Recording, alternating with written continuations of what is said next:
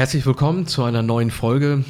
Diesmal habe ich einen Gedanken mitgebracht, der 700 Jahre alt ist, von einem persischen Dichter. Er lebte in Afghanistan und ist dann später von Afghanistan aus in die Türkei äh, geflüchtet, also als Flüchtling auch, wo er auch in Konya äh, ja, verstorben ist. Und ich fand dieses Gedicht nicht nur schön, sondern auch ähm, super passend auch auf unsere heutige Zeit. Und ich würde es euch gerne vorstellen und lasst es einfach mal auf euch wirken. Wenn ich dem nachrenne, von dem ich denke, dass ich es will, bestehen meine Tage aus einer Abfolge von Stress und Aufregung.